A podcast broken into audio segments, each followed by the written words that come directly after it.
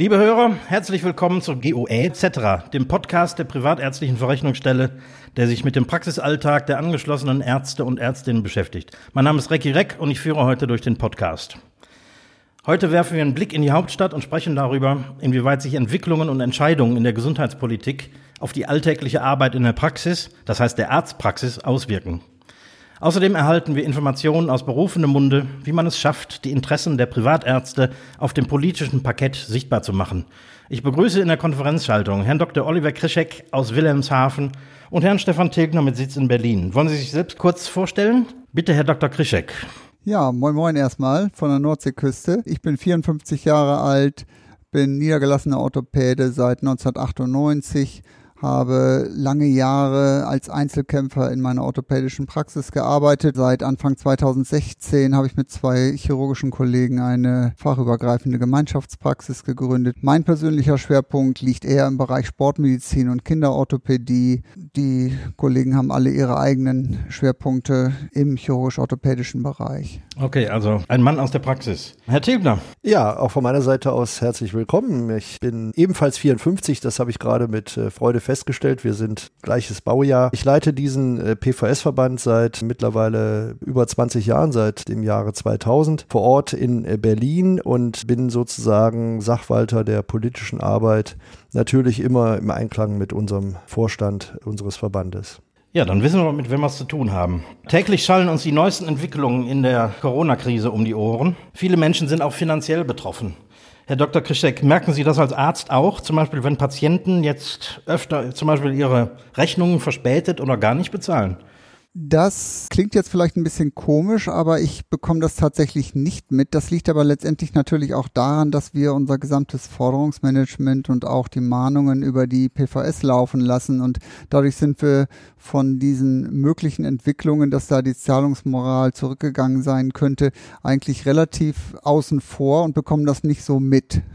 Interessant. Herr Tigler, bei der PVS nehmen Sie diese Situation der schlechten Zahlungsmoral im Verband wahr? Was konnten Sie tun bisher, um äh, die Privatärzte zu unterstützen? Tatsächlich ist das ein Thema, was äh, natürlich immer wieder subkutan hochkocht in der allgemeinen politischen Diskussion. Gleichwohl, glaube ich, kann man das nicht ganz so bestätigen. Die Zahlungsmoral ist eigentlich relativ hoch nach wie vor, sicherlich auch durch die Arbeit der PVS. Aber insgesamt geht es natürlich um die Situation der Privatärzte auch in dem konkreten Thema Corona. Wie hat sich das also auf die konkrete Praxissituation ausgewirkt? Und da haben wir sicherlich eine ganze Menge machen müssen und auch gemacht. Äh, wir haben gesehen, dass anfangs in der Corona-Krise natürlich die Einnahmenseiten der Ärzte, die uns mandatiert haben, natürlich dramatisch eingebrochen sind am Anfang. Das hat sich hinterher Gott sei Dank deutlich beruhigt und verbessert, aber es war schon ein erheblicher Einbruch. Das hängt natürlich vor allem damit zusammen, weil nicht genügend Patienten mehr gekommen sind. Wir erinnern uns alle daran, wie das im letzten Jahr, im Anfang letzten Jahres hochgekocht ist mit Corona und das hat natürlich Spuren hinterlassen. Im Übrigen haben wir jetzt auch das Thema Impfungen durch Privatärzte vorangetrieben. Da haben wir auch unsere Aufgabe wahrgenommen. Ja, wie wir schon vernommen haben, engagiert sich der PVS-Verband auch politisch für die Belange der Privatärzte.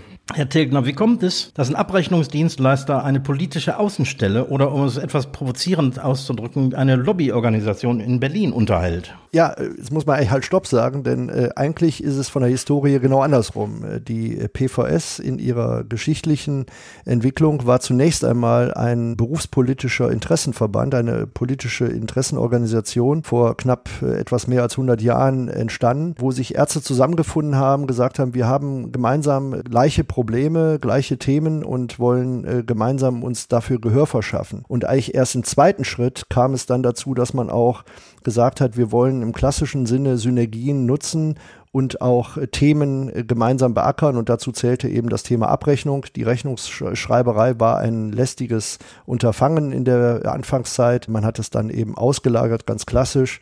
Wir haben mal irgendwann scherzhaft gesagt, als wir das Outsourcing erfunden haben, gab es den Begriff noch gar nicht. Und so war das im Grunde auch. Und äh, heute hat sich das natürlich alles ein bisschen professionalisiert. Aber Tatsache ist, dass es eigentlich zur DNA der PVS-Familie gehört, dass wir äh, beides sind, nämlich sowohl eine berufsständische Einrichtung, die Interessen der privatärztlich tätigen Ärzte eben sich auf die Fahne geschrieben hat und deren Vertretung, aber eben auch ein konsequentes und vernünftiges Abrechnungsmanagement.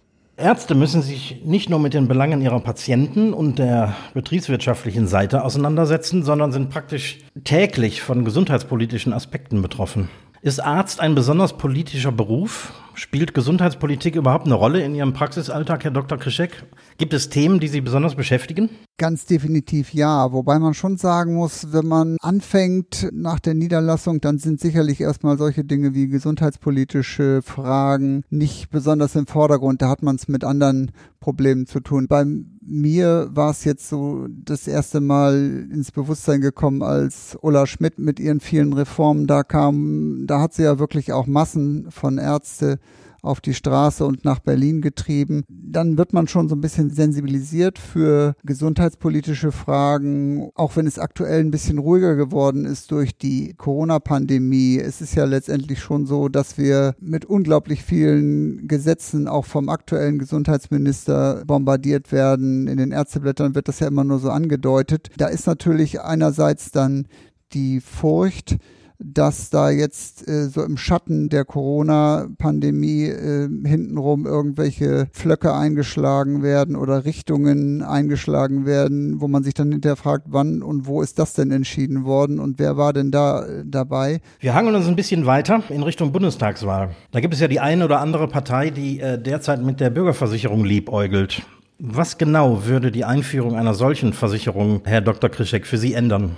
Dieses Bürgerversicherungsstichwort, das hat für mich immer so ein bisschen Klassenkampfcharakter. Natürlich haben wir nirgendwo auf der Welt Gleichbehandlung, aber wir haben immer schon eine Mehrklassenmedizin, die nicht nur aus privater Krankenversicherung und gesetzlicher Krankenversicherung bestand. Wir haben noch äh, Unfallversicherungen, die ganzen BG-Fälle, Arbeitsunfälle haben einen ganz anderen Status als die Patienten in der gesetzlichen privaten Krankenversicherung. Die Behandlung der privatversicherten Patienten wird besser vergütet als die der gesetzlich versicherten Patienten. Davon profitieren aber letztendlich alle Patienten, weil natürlich die Investitionen, die durch die höhere Vergütung in der Praxis getätigt werden, allen zugutekommt. Wenn ich also ein neueres oder besseres Ultraschallgerät kaufe oder ein Stoßwellentherapiegerät, was inzwischen auch schon von den GKV-Patienten abgerechnet und genutzt werden kann, dann wird dieses Gerät allen Patienten zugutekommen. Herr Tilgner, ist das für Sie als Verband auch ein Thema? Und wenn ja, wie genau setzt sich der Verband hierzu ein?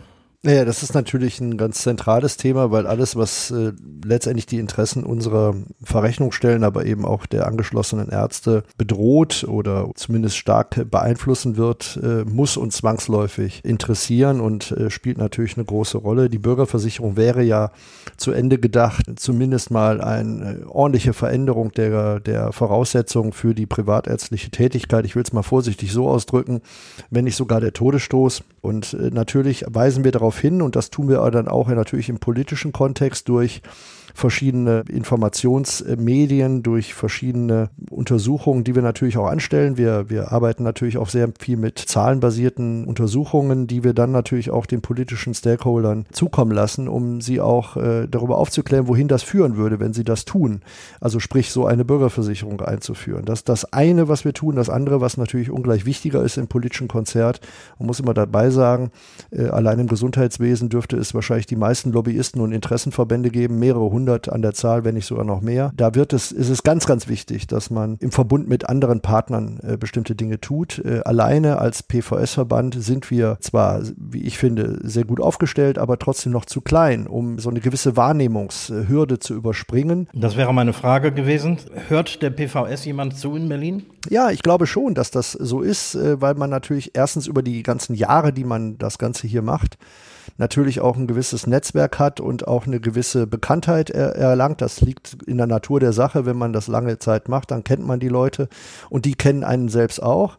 Das ist das eine, das ist sozusagen einfach die normative Kraft des Faktischen, aber tatsächlich ist es viel, viel wichtiger, dass man äh, sich zusammentut, dass es also wirklich immer ein, ein Stamm von anderen Verbänden und Organisationen gibt, im Zweifelsfalle, die über eine ähnliche Ausrichtung verfügen, die ähnliche Themen beackern, dass man gemeinsam hier seine Positionen bündelt und mit denen da auch zusammenarbeitet. Dann hat man sicherlich den größten Erfolg. Ja, neben der Bürgerversicherung ist natürlich auch die GOE, die Gebührenordnung der Ärzte, immer wieder ein Thema. Nicht zuletzt daher, dass die letzte Novellierung schon ziemlich lange zurückliegt. Inwieweit sind Sie da als Verband aktiv? Ja, auch das ist natürlich ein Dauerbrenner bei uns. Es ist ja im Grunde das äh, Kernasset unseres Verbandes. Wir setzen uns ja für die Themen rund um das Thema Privatabrechnung ein und insofern ist natürlich die Voraussetzung des Ganzen die Gebührenordnung für Ärzte. Wir haben in dem Zusammenhang nicht nur selber seit vielen Jahren eigene Ausschüsse und äh, Einrichtungen, wo wir analysieren, ähm, welche Entwicklungen auf die GOE zukommen. Dazu gehört eben auch die Novellierung,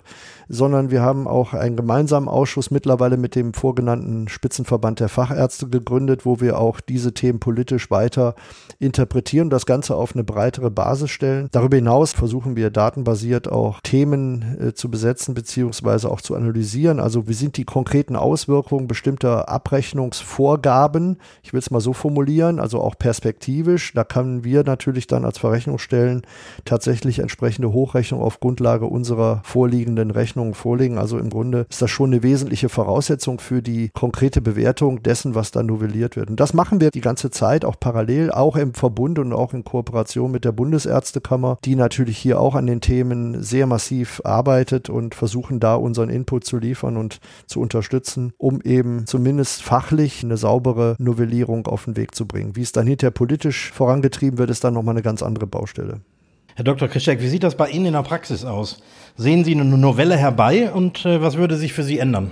Das ist eine ganz schwierige Frage. Äh, bei der jetzigen GOE wissen wir, was wir haben. Was kommt, wissen wir nicht. Die letzte GOE ist 25 Jahre alt und an der Bewertung der Leistungen hat sich in den letzten 25 Jahren entsprechend gar nichts geändert. Ich glaube, jeder Realist hat sich von dem naheliegendsten Wunsch der Leistungserbringer, sprich der Ärzte, getrennt, dass die in den letzten 25 Jahren stattgefundene Teuerungsrate auch nur irgendwo in der neuen GOE wieder gespiegelt würde. Das zweite Problem ist, dass nicht nur die Leistungen noch die gleichen sind wie 1996, sondern dass es natürlich inzwischen auch viele neuere medizinische Methoden, neuere medizinische Verfahren gegeben hat, die mit den in der damaligen GOE vorhandenen Ziffern gar nicht mehr abgebildet werden können, die dann über zum Beispiel sogenannte Analogziffern abgerechnet werden müssen. Und da hat man immer wieder Schwierigkeiten, insbesondere mit den Beihilfen, die dann sagen, Analogziffern bezahlen wir nicht. Da haben wir dann aber Gott sei Dank auch wieder den Vorteil, dass das natürlich kein Einzelproblem von meiner Praxis oder von mir ist, sondern dass das eigentlich dann alle privat abrechnenden Ärzte betrifft. Und dann hat man als PVS abrechnender Arzt den Vorteil, dass dann eben solche Nachfragen oder Rücksprachen von den entsprechenden Beihilfestellen dann schon im Vorfeld gar nicht den Arzt erreichen, sondern dann schon mit dem Patienten direkt und den Beihilfen direkt geklärt werden können.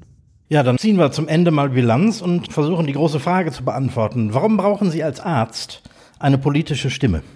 Ich glaube, dass je länger man in der Praxis ist, umso mehr nimmt man wahr, dass wenn man sich nicht Gehör verschafft, dass man dann auch nicht wahrgenommen wird. Man muss sich immer aktiv einbringen und seine Interessen vertreten. In der gesetzlichen Krankenversicherung wird das über die Kassenärztliche Bundesvereinigung gemacht. Da sind wir eigentlich immer mit am Tisch. Aber die ureigenste ärztliche Tätigkeit ist ja etwas, was durch die GOE festgeschrieben wird. Alle freien Berufsgruppen haben irgendeine Form von Gebührenordnung und da brauchen auch wir einen Vertreter, ein Sprachrohr, der uns gegenüber der Politik in dieser Gebührenordnung vertritt und unsere Interessen darstellt. Das, was wir verdienen, das wird nicht durch Komplexziffern und Regelleistungsvolumina definiert wie im EBM, sondern das sind konkrete Leistungen, denen im Idealfall konkrete Eurozahlen entsprechen. Und das muss letztendlich ausgehandelt werden. Und dafür ist unter anderem eben auch die PVS in Berlin mit seiner Erfahrung und Kompetenz der Ansprechpartner an den entscheidenden Stellen in Berlin. Ja, wir kommen zum Ende. Ich danke unseren Zuhörern für die Aufmerksamkeit und hoffe, dass wir ein paar Fragen wirklich aufklären konnten. Ich fand es sehr interessant. Auch danke ich natürlich unseren Gästen, Herrn Tilgner und Herrn Dr. Krischek, für ihre Zeit und die Einsicht in ihre Arbeit. Bis zum nächsten Podcast. Vielen Dank. Gerne. Tschüss.